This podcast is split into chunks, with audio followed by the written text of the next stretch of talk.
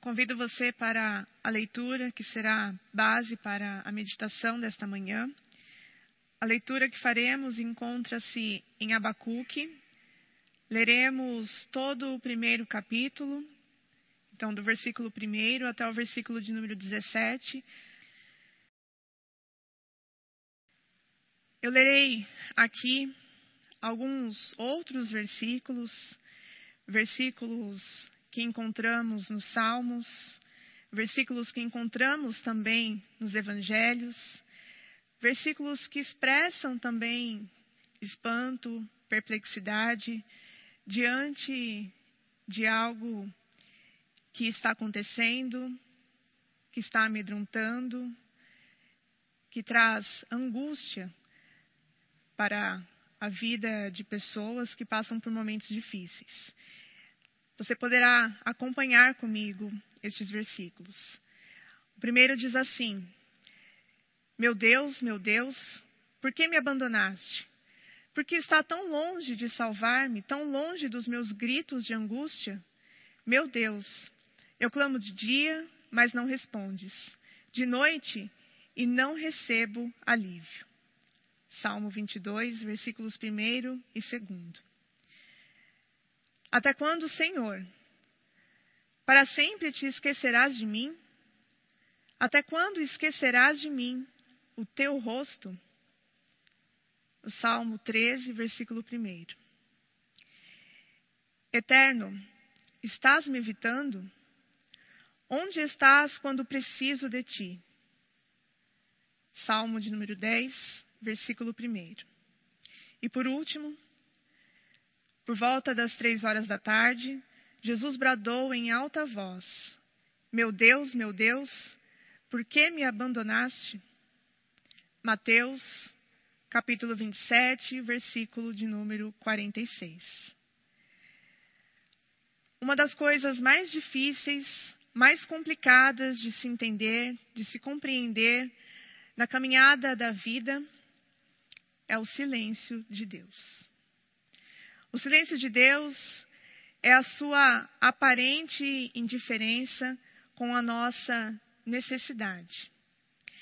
Todos os versos que nós vimos, que acabamos de ler, representam gritos, gritos na alma de pessoas que experimentaram profundamente o silêncio de Deus, inclusive do seu próprio filho, Jesus. São expressões que demonstram dor, nós vemos não somente dor, mas vemos sofrimento, vemos luta, luta de pessoas que não conseguiam ouvir, no momento de maior dificuldade, a voz de Deus. Não conseguiam enxergar ações de Deus em meio à dificuldade, em meio ao tormento. É duro experimentar o silêncio de Deus. É um silêncio que dói, é um silêncio que prova, é um silêncio que machuca profundamente e é um silêncio que traz angústia. Não é fácil clamar a Deus e ter como resposta o silêncio. Entretanto, aprendemos na palavra, na palavra de Deus, que quando Deus parece estar em silêncio, coisas grandes, coisas inimagináveis estão para acontecer.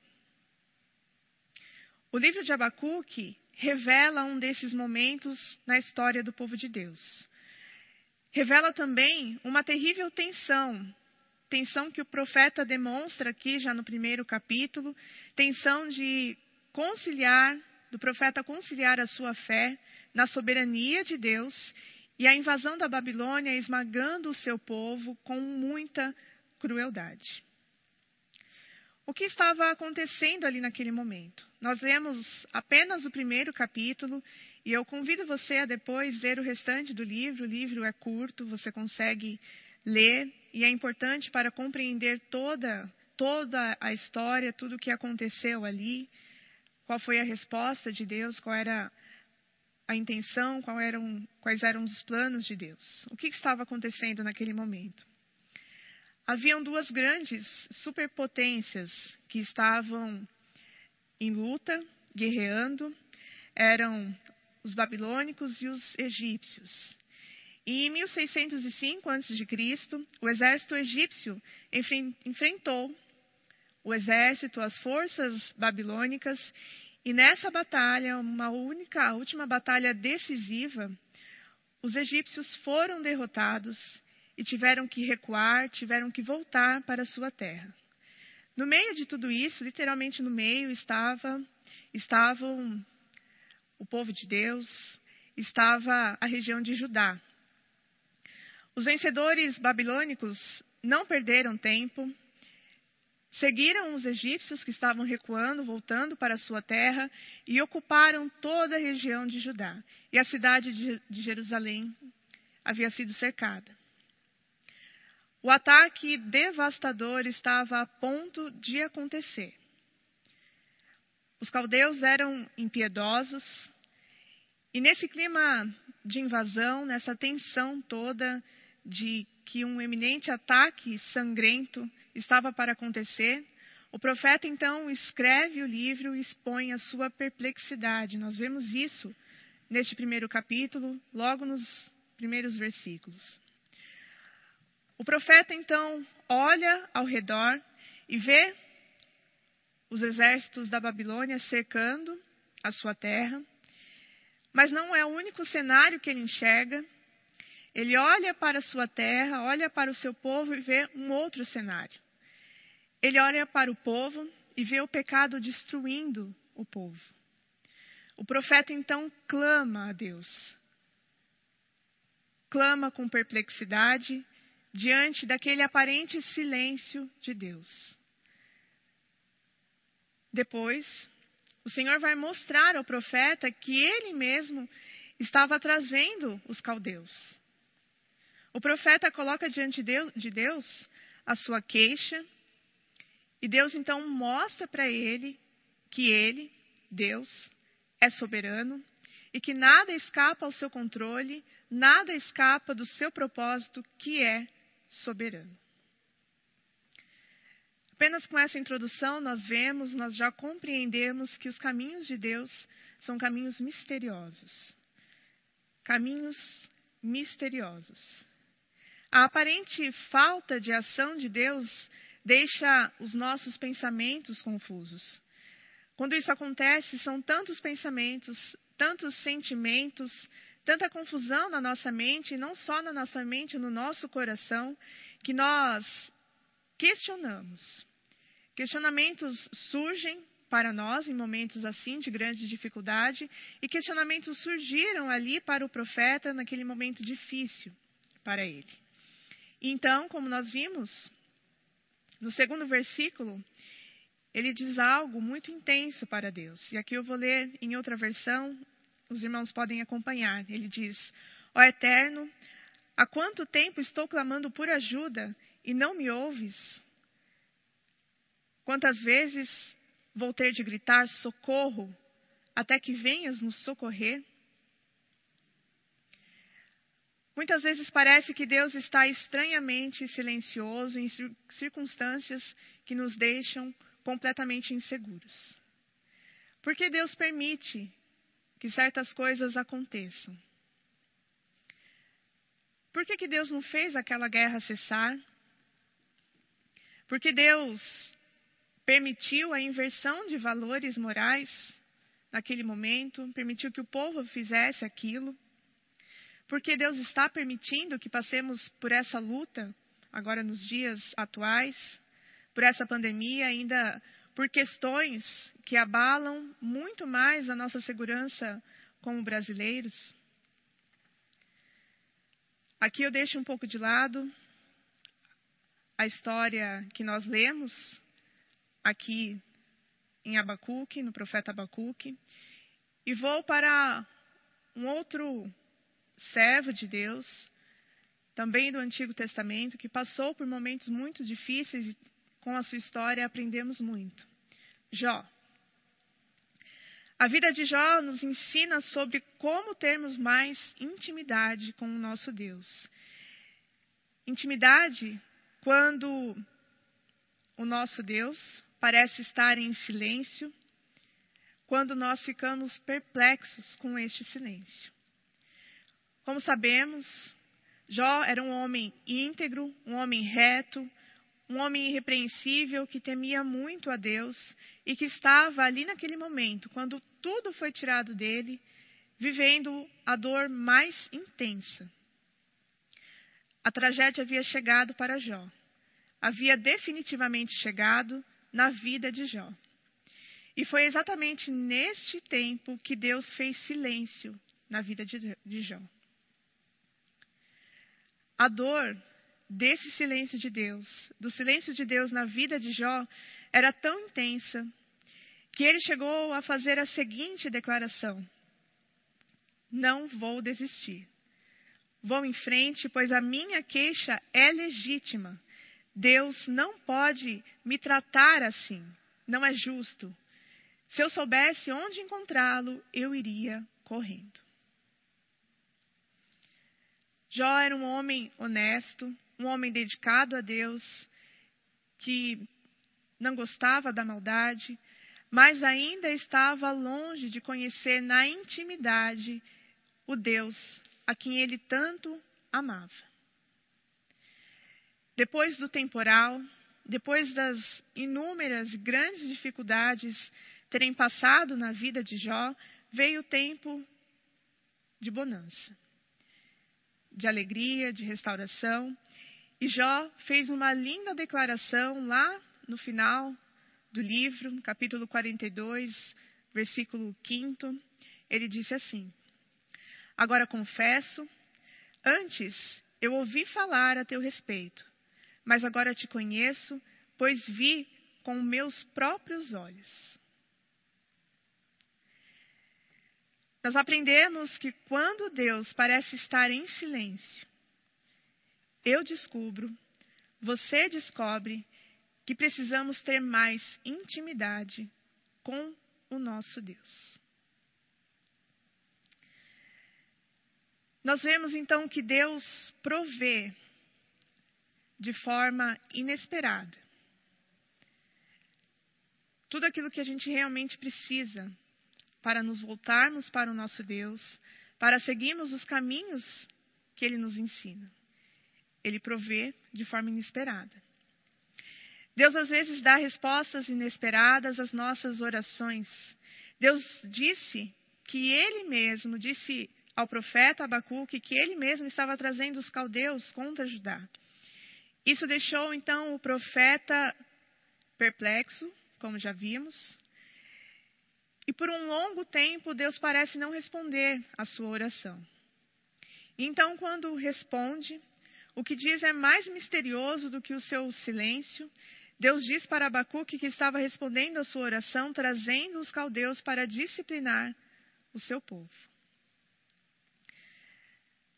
Às vezes nós mesmos prescrevemos a maneira como as nossas orações devem ser respondidas.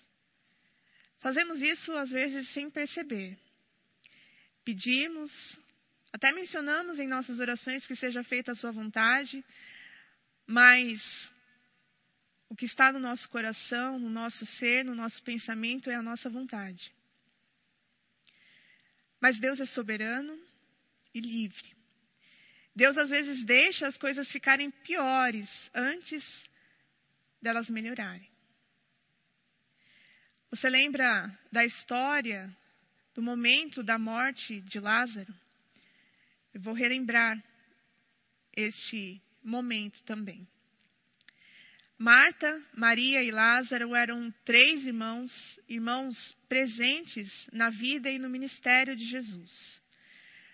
A Bíblia diz que Jesus os amava. Veio então uma enfermidade sobre Lázaro e suas irmãs mandaram chamar Jesus. Mas o mestre não atendeu a esse chamado de imediato. Pelo contrário, ele ainda ficou dois dias ali onde ele estava, no lugar, na cidade onde ele estava, e Lázaro acabou falecendo. As irmãs começaram então a experimentar este silêncio. Não havia notícias de onde Jesus estava, e ele estava demorando para chegar. E agora o que fazer? Lázaro já havia falecido. Como suportar, agora sozinhas, toda aquela dor, a dor da perda, lidar com aquele momento de separação. E quando Jesus chega à cidade, Lázaro então já estava sepultado havia quatro dias, e ele teve então, Jesus teve então que ouvir as queixas das suas das irmãs, de Marta e Maria. E Marta vai e diz assim para ele, você também pode acompanhar. Marta então lhe disse: Se o Senhor estivesse aqui, meu irmão não teria morrido. Depois Maria foi até onde Jesus estava e caiu aos pés dele, dizendo: Se o Senhor estivesse aqui, meu irmão não teria morrido. Porém, o silêncio de Jesus ensinou algo profundo na vida de Marta e Maria. Ensinou que quando Deus parece estar em silêncio, significa que suas maravilhas estão bem próximas de acontecer. E foi isso que aconteceu. Lázaro foi ressuscitado por Jesus. As palavras de Jesus foram decisivas para ensinar isso às irmãs. O nosso Deus trabalha em silêncio para manifestar a sua glória através das suas maravilhas. Por último, a história ela está sempre esteve e estará sob o controle do Deus Todo-Poderoso. Abacuque percebeu que Deus iria usar a cruel máquina da guerra, usar a Babilônia, para executar o juízo sobre o próprio povo de Deus. Para ele, isso não estava fazendo sentido. Então, ele teve a ousadia de verbalizar o sentimento de frustração que ele sentia naquela hora. Ele trouxe isso, levou isso até o Senhor. O profeta queria saber por que suas orações não estavam sendo respondidas ali. Ele orava pelo país e buscava em Deus uma solução para a situação de calamidade na qual a sua nação se encontrava, mas Deus não lhe dizia nada. O profeta então rasga o seu coração para Deus, como já vimos. No versículo 2 ele diz: Ó Eterno, há quanto tempo estou clamando por ajuda e não me ouves? Quantas vezes vou te gritar socorro até que venhas nos socorrer? Deus faz silêncio diante do sofrimento de Abacuque. E poucas coisas são mais angustiantes do que orações que achamos que não serão respondidas, que achamos que estão demorando para serem respondidas. Deus parecia estar inerte diante da dor do profeta. Até quando, Senhor? diz ele. Porém, Deus estava ensinando a Abacuque que ele é o soberano. É ele quem sabe o tempo de responder às orações. O trabalho de cada um de nós, do ser humano, é apenas confiar e depender de Deus. E foi assim que, depois de enfrentar o silêncio de Deus, Abacuque pôde finalmente ouvir a voz de Deus. Sua declaração no capítulo 3, no último capítulo, mostra que valeu a pena experimentar o silêncio de Deus para compreender e depender ainda mais do Deus a quem ele servia. E ele diz assim: Ouviu, e o meu íntimo se comoveu, a sua voz, tremeram os meus lábios. Entrou a podridão nos meus ossos, e os joelhos me vacilaram, pois em silêncio devo esperar o dia da angústia que virá contra o povo que nos acomete. Ainda que a figueira não floresça, nem haja fruto na vide, o produto da oliveira minta, e os campos não produzam mantimento, as ovelhas sejam arrebatadas do aprisco, e nos currais não haja gado. Todavia, eu me alegro no Senhor, exulto no Deus da minha salvação. O Senhor Deus é a minha fortaleza, e faz os meus pés como os da corça, e me faz andar altaneiramente. Talvez, talvez você tenha chegado até o dia de hoje, até esta manhã, como Abacuque, perguntando a Deus: até quando, Senhor? Até quando? Não se desespere. Deus está trabalhando em silêncio e no final de tudo, todos nós vamos aprender a depender ainda mais do nosso Deus Todo-Poderoso. Quando Deus parece estar em silêncio, nós descobrimos que precisamos depender ainda mais dele. Eu estou encerrando e antes de terminar eu quero dizer: confie e espere em Deus. A Bíblia diz que os que esperam no eterno renovam suas forças, abrem as asas e voam alto como águias, correm e não se cansam, andam e não ficam exaustos. O silêncio do Senhor também é demonstração de amor. O silêncio do nosso Deus também é demonstração de amor. Vivemos num mundo com muitas vozes, e o silêncio de Deus pode ser um favor para as nossas vidas. O livro de Abacuque fala das maiores tensões da vida humana. O profeta vive o drama da prosperidade do inimigo, do sofrimento do justo, das expectativas frustradas. Por outro lado, o livro fala também que na crise mais avassaladora, Deus está no controle. Nas turbulências da vida, o justo vive pela fé. Na crise mais intensa, nós devemos orar e ter a nossa esperança em Deus, independente da situação. O livro de Abacuque nos mostra que nem sempre entendemos os caminhos do nosso Deus, mas podemos sempre confiar no Senhor, independente das circunstâncias. Deus é o Senhor do universo e dispõe e usa quem quer, como quer, para o que ele desejar. Os caldeus teriam, no momento certo também, a sua disciplina, o seu juízo. O ímpio não prosperará para sempre. Os acontecimentos ruins não permanecerão. E quanto ao justo, este viverá pela fé.